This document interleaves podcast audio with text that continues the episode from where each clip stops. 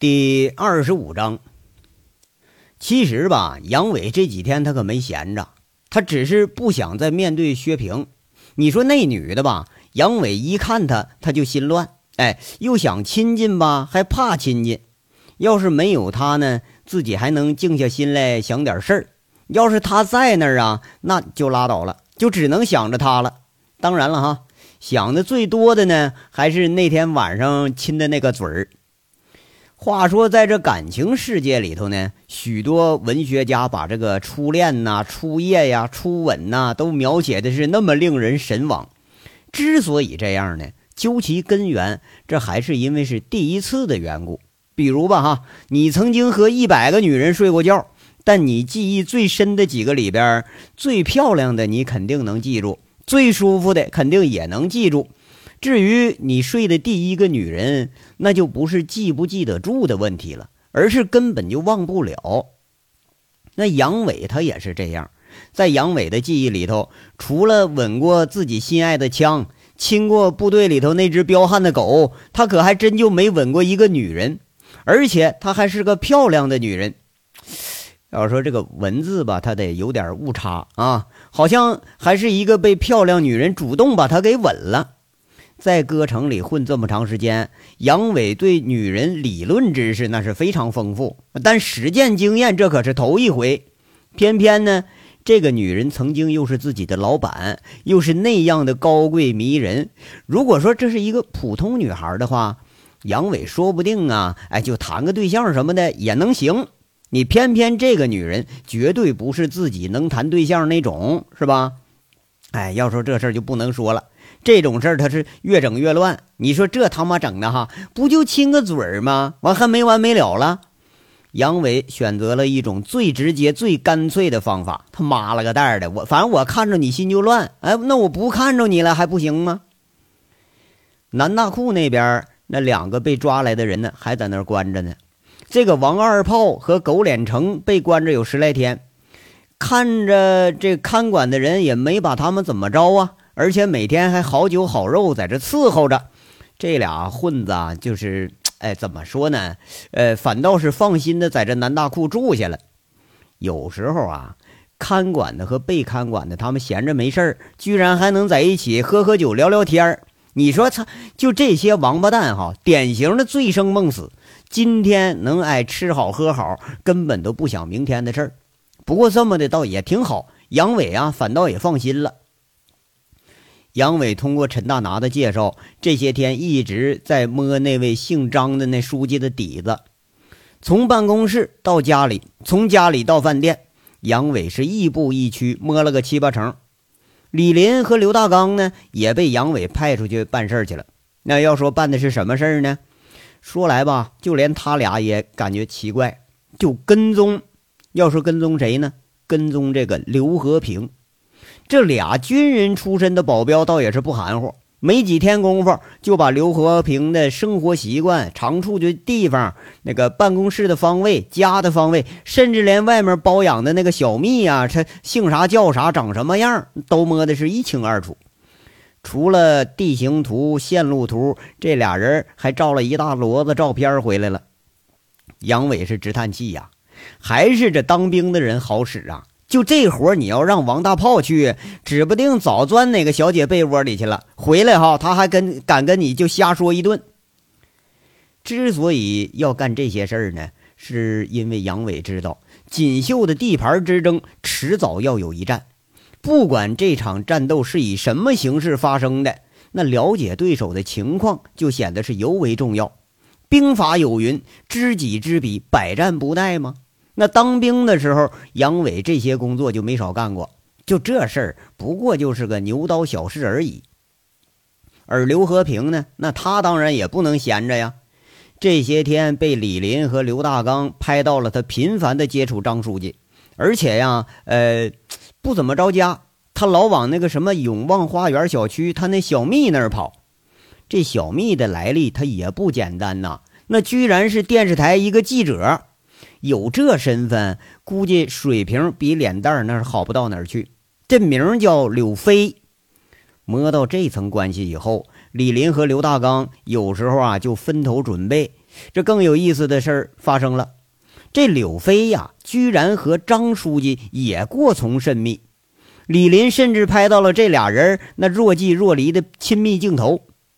杨伟甚至怀疑，啊，是不是这娘们儿跟他妈锦绣小姐一样挂俩老公啊？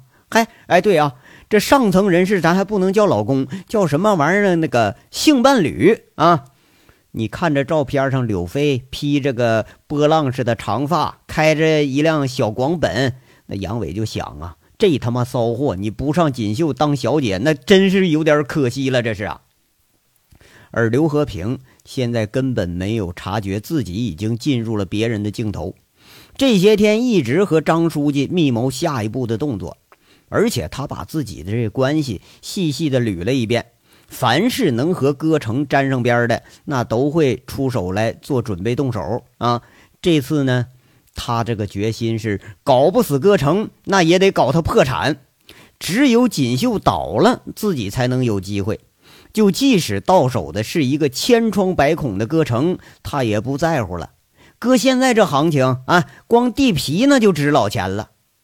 当年这陈大拿是个傻人傻福啊，以每平米仅三块钱的价格买下了当时这片河滩地。现在啊。光这块地皮就能卖一千多万，而且还是在不断的升值中。这地咱只要到手了，那开歌城、修个写字楼卖给开发商，你怎么的还不赚钱呢？这才是他真正的目的。自从上次王二炮失踪，他在锦绣的内线就断了，没消息了。天煞里头虽然说有认识的人但接触不到核心。传回来的消息也仅限于陈大拿是沾花惹草啊，搞个服务员什么的这些风流韵事。还有啊，那个锦绣的老板，那个外来户，听说是个上海美女，完了还跟着个几个女的。哎，他他实在是感觉不到是有什么威胁成分在内。你说就仨女的和一个银棍，能把他怎么地吧？啊？那有钱，你有钱能咋的？在凤城这地头，我要想收拾你，那还不就一句话的事儿啊？平静的凤城涌动着这么一条看不见的暗流，注定已经接近了爆发的极限了。话说这陈大拿呢，觉着自己倒霉的时候还真该来了。哎，这次说不定啊，自己还真就拿不住了。这天上午。他接着了消防支队队长的电话，电话里头通报说的要进消防大检查。哎，如果说你要检查不过关，你就得停业整顿。陈大拿这就不高兴了，跟他说了：“哎，我说火神爷啊，这菩萨的香油钱我可没少上供，你这哪出啊？这是啊？”队长也挺为难，跟他说：“那陈总啊，不是兄弟不帮你，这上头打招呼了，专门针对开发区娱乐场所啊。你说你惹那尊大神，那是咋回事啊？该上供你手脚麻利点，你别让兄弟到时候难做人呢。要说操他妈的啊，这开发区娱乐场所，那开发区能有几家娱乐场所啊？这他妈不就明摆着查锦绣呢吗？”至于什么消防检查，那更是扯王八犊子。锦绣查了一年了，那从来就没合格过。但你哪次停业了？紧跟着呢，薛平在锦绣的班底负责财务的主管就接到了税务局的通知，说近期呀，统一对前一年度的税收进行大检查。你说这回他妈完犊子，这他妈摆明就要把人往死里整。你说这税务上的老爷们，那哪个不精的跟猴似的？不查出你个十万八万偷税漏税，不罚你个百八十万，那这事儿他善了不了啊！你要知道啊，这娱乐场所最多的就是现金收入，那谁都知道这里头偷税漏税的不在少数。那你要说你自己是合法经营，你按时纳税，那是放屁！你你这么说，还不如说你这块小姐都他妈是处女呢。薛平本来以为就跟以往一样，赶紧吩咐主管呐，带着钱找这开发区税务分局的人。可人家这回钱都没收，冷冷的说一句：“别忙活了啊，这次是局里来人了，我们也没招。”陈大拿一听这消息就想：完犊子了，这是总攻开始了，这么第二波了啊！这后手还不知道还有几波呢。当然了啊，后手肯定还有许多波更恶心的在后头呢。当天快到中午的时候，在锦绣以经理助理身份处理日常事务的傅红梅，被一帮自称是卫生防疫管理局的人给围住了。不过呢，这样啊不像是假的。先是大说一通政策啊，再就是隶属锦绣的不是。最后傅红梅这才听懂是啥意思。人家这卫生防疫管理局啊，要搞那个什么玩意儿性知识讲座啊，上锦绣办培训来了。要求锦绣服务人员都参加讲座，每人你得交三百块钱培训费。人你可以不去，但钱你必须得交。最后啊，这一帮人带头的那位还恐吓说了：“这是政治任务啊，你们要敢抗拒执法，后果自负。”得到了傅红梅原话转告的陈大拿就骂。你妈了个逼的！这打炮啥时候都上升到政治高度了啊！再说了，还他妈用你们给锦绣小姐上性知识课啊？咱锦绣小姐那都是百炼成精、百战余生的风尘尤物，嗯，这还别的知识咱不敢说，你要说就搁这个性知识，哪个那不是教授水平啊？紧跟着，这是工商文化，甚至连这个区选街道办事处也来凑热闹来了。硬说锦绣每天这歌城啊，噪音太大，影响周边地区这个居民休息，说要赔偿。接待的娇娇一听就来火了，问他们说了：“还不是你这话怎么说的？我这玩意儿我开一年多了，怎么现在你才听着噪音呢？”平时就你们这条街上靠锦绣开饭店、开小卖部，甚至开什么性保健品的，你们也都没少挣钱呢。哥城里的姐妹们没少照顾你们生意，你们这也他妈是太没良心了吧？来办事儿这小伙子脸红了，说了：“你看大姐呀，你说这这我也不乐意来，对不对？可嘛区里打招呼了，街道下命令，你我也不敢不来呀。”咱每年办公经费全都靠区里头批呀，那赔偿你是爱给不给？反正我就负责传个话，倒是你也别生气，是不是？这事儿以前也有，估计就是礼呀没送到。哎，你该上号的就赶紧上号。你说我们这头这不也不好做人吗？这上号呢，在凤城的土话里头就是他妈送礼，一天之内呀，软刀硬刀全给你架脖子上了。陈大拿和薛平在办公室商量了一上午，也没个啥结果。找杨伟吧，还没找着。俩人一合计，这也是真没招了，答应人家算了吧。你说这要是来真格的，那可不比那些小混混闹事儿啊！那税收，哎，就这一样啊，就能把你给整死。当然你还别不信，税务局的人对待商户，那想要整你，太他妈简单了。你有问题，咱就查问题。你要没问题，我就怀疑你有问题。哎，我怀疑你，我就把你账封他。我查你个一年半年的，那玩意儿谁能受了啊？这事儿陈大拿可是没少见过。哎呀，好吧，如果说实在没招啊，我就去跟那张书记说，咱让他百分之二十股份，大不了咱少赚点吧。陈大拿最后是一锤定音了。薛平也一脸无奈，在这说着：“嗯，那好吧。”这也是没办法的办法了。不过这次损失可就大了。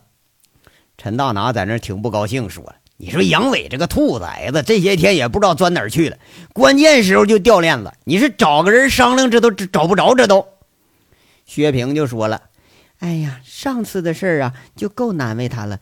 这次的事儿都是单位来找事儿，他那混混那一套有劲儿也给你使不上啊，你就别指着他了。”哎呀，弟妹呀，你说上次杨伟说那事儿，我这心里还犯犯疑呢啊！要是这姓张的拿钱了，回头再他妈咬咱一口，这咋整啊？那人家要是根本就不要钱，就是想要这块地，那可咋整呢？陈大拿一脸的疑惑，不过这话他可是说到正点上了。哎呀，这不会吧？他胃口这么大，你不怕噎死他？到时候。大不了我倾家荡产，我真得买凶杀人去。薛平一脸的愤恨。不过你说要逼到这份上啊，这事儿还真就不好说。花钱弄死你能咋的呀？哎呀，得得得，咱呢不讨论这事儿，这事儿先这样啊。明天呢，我去走动走动。陈大拿怕引起薛平更大的激动，就没再往下说了。回到这房间里头，薛平是越想越生气，也是越想越觉着对方连钱带场子收回的可能性比较大。可是你看眼前这架势，那还真没有化解的办法。不管说哪个部门、哪个单位，他来找你来了，那都是冠冕堂皇的理由，你还就反驳不了。哎，哪个来了，他他妈都是国家机关呢，你这你反抗不了啊，是不是？虽然自己大小也是个老板。可你再牛逼，你在强大的国家机器面前，你就一平头老百姓。那方的圆的，你得让人家随便捏。他想起了前段时间在网上看到的一个报道，说的一个派出所抓卖淫，把把一服务员给抓回来了。人这服务员明明是个山里姑娘，还他妈是个处女呢啊！派出所里待一上午，就硬给扣上小姐帽子了。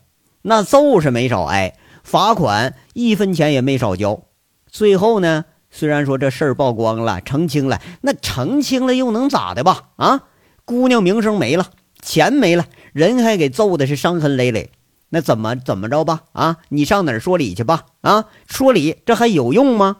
到时候社会给你什么呀？有舆论同情你要吗？啊，有对凶手的谴责，他有用吗？薛平现在隐隐的就觉着杨伟关于狼群和牧人的关系啊，说的有点道理。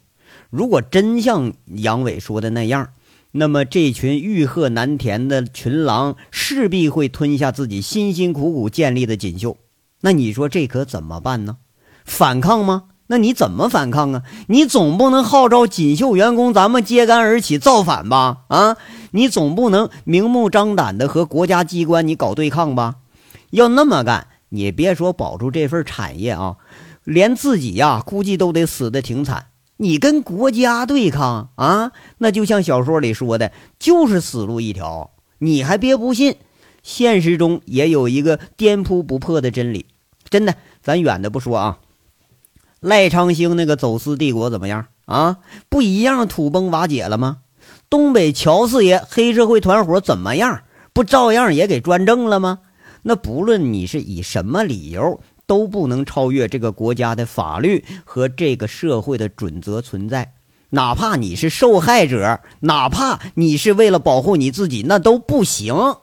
虽然说咱明知道刘和平和这个张书记明显是利用职权在这挤兑锦绣呢，可是人家那是披的一层合法的外衣，人他妈是当官的。这可不像说那群闹事的混子，你找个名头大的、手更狠的，你就能把他们吓跑喽。这好像啊，事儿就进了死胡同了，除了妥协，没有第二条路可以走。